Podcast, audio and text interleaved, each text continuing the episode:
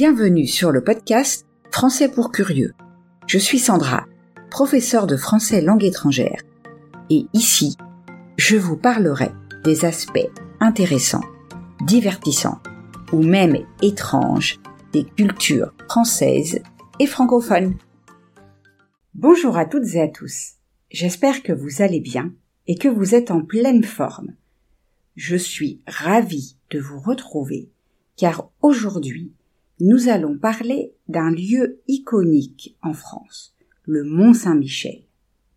Le Mont Saint-Michel est un îlot rocheux d'environ 960 mètres de circonférence, qui se trouve dans le département de la Manche, en Normandie, une région du nord de la France. Il est situé dans la baie du même nom et il est inscrit au patrimoine mondial de l'UNESCO depuis 1979. Comme d'habitude, un peu de vocabulaire utile pour mieux comprendre l'épisode que vous allez écouter. Un druide, c'est un prêtre de l'époque gauloise ou celtique. Un tombeau, c'est un monument funéraire qui se place sur la tombe d'un mort. Un évêque, c'est un dignitaire, une personne importante, des églises catholiques, orientales ou anglicanes. Un oratoire.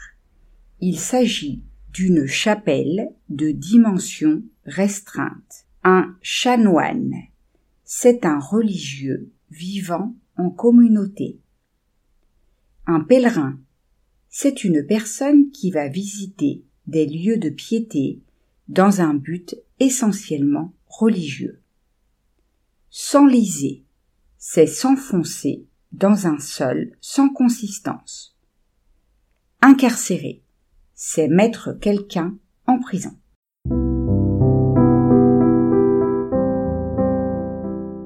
Entrons maintenant dans le vif du sujet et commençons par parler un peu d'histoire.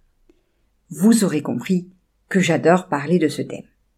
On sait peu de choses en ce qui concerne l'Antiquité. Il existe deux hypothèses liées à cette époque. La première est que le mont aurait été un lieu de culte des druides.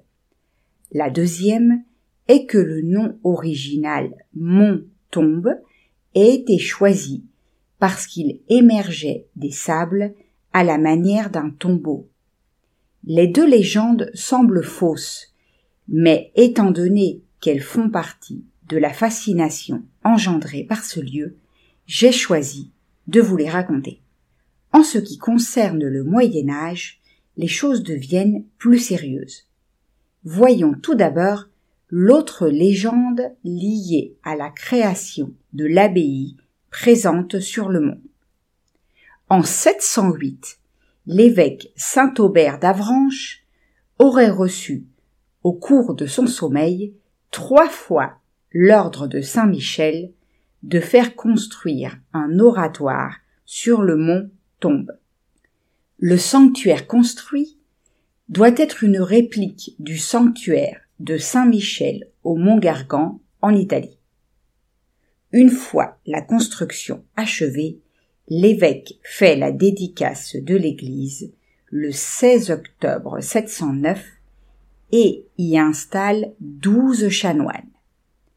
Pour la première fois en 710, l'île perd son appellation de Mont-Tombe pour prendre celui de Mont-Saint-Michel au péril de la mer, appellation donnée en référence au passage des pèlerins qui traversaient la baie au risque de se noyer ou de s'enliser. Un village est ensuite implanté sur le mont, car il semble que les attaques vikings de l'époque poussent les habitants des alentours à s'y réfugier, car ils s'y sentent plus à l'abri. Les chanoines de l'abbaye font du mont un lieu de prière, d'étude et de pèlerinage l'abbaye se développe et s'enrichit. Elle devient même si riche que sa vocation religieuse semble passer au second plan.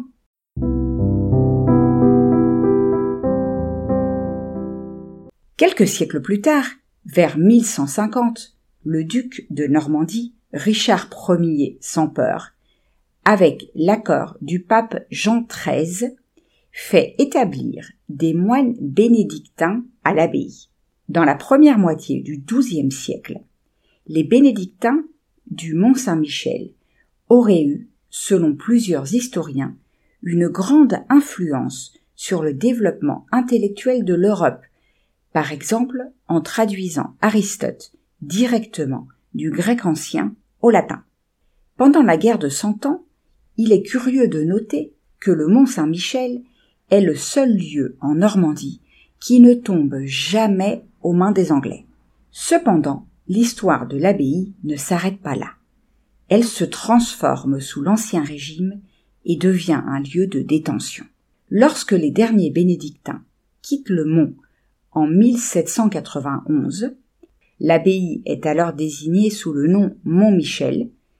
Sous la Révolution, celle-ci devient alors uniquement une prison où sont incarcérés, dès 1793, elle porte alors le nom de Mont Libre, plus de 300 prêtres réfractaires, ainsi que des prisonniers politiques. Cette maison de correction est abolie en 1863 par Napoléon III.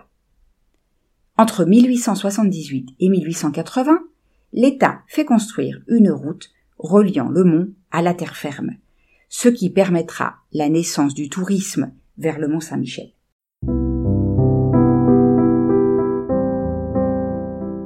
De ce fait, je te parlerai maintenant de l'aspect touristique lié au Mont Saint-Michel. La petite commune normande est en effet un des lieux les plus touristiques de France. La concentration de touristes est très forte pendant le printemps et l'été, avec une moyenne de 12 à 16 000 visiteurs par jour. Si vous y pensez, c'est énorme. Quelles sont les activités à faire lorsqu'on s'y rend? Je vous en conseille trois. Premièrement, visiter l'abbaye, bien sûr. Vu que désormais vous savez tout de son histoire, vous êtes prêt à la découvrir. Deuxièmement, je vous conseille de traverser la baie à pied. Attention, la présence d'un guide agréé est indispensable, car il est extrêmement dangereux de s'aventurer seul dans la baie. Comme le dit le proverbe, l'eau remonte à la vitesse d'un cheval au galop, ou presque accessibles en été comme en hiver. Ces balades permettent de découvrir le rocher comme jadis les pèlerins, en profitant au maximum de l'environnement hors du commun de la baie. Enfin, dernière suggestion, admirez le spectacle des grandes marées. La baie du Mont Saint-Michel est le théâtre des plus grandes et des plus belles marées de France et d'Europe. Lorsque la lune et le soleil combinent leur pouvoir d'attraction, le coefficient de marée, méthode utilisée en navigation maritime pour estimer la hauteur d'eau, peut dépasser 90, ce qui augmente l'amplitude des marées.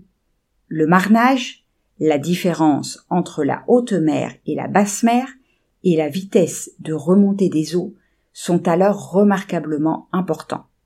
On parle alors de grande marée. Il s'agit d'un phénomène impressionnant qui vous laissera ébloui. Je termine aujourd'hui cette partie en vous parlant d'une polémique amusante qui existe autour du Mont Saint-Michel entre les Bretons et les Normands. Le Mont Saint-Michel est-il breton ou normand? On se le dispute depuis le Moyen Âge. Quels sont les faits? Historiquement, selon les archives de la Manche, le mont a appartenu 66 ans aux Bretons de 1867 à 933. Cependant, c'est le fleuve Quénon qui détermine aujourd'hui où se situe le mont Saint-Michel, plutôt que les opinions de certaines personnes. Pour eux, suivant qu'il passerait à l'est ou à l'ouest du mont, ce dernier se trouverait en région bretonne ou en région normande. Mais c'est historiquement faux, car le mont Saint-Michel a été construit comme monastère en Normandie. Il semblerait donc que la querelle n'ait pas de raison d'exister.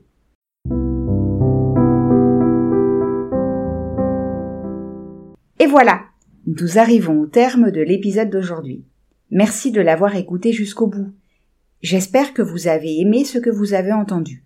Si c'est le cas, je vous invite à laisser un message sur votre plateforme d'écoute préférée et à partager l'épisode autour de vous.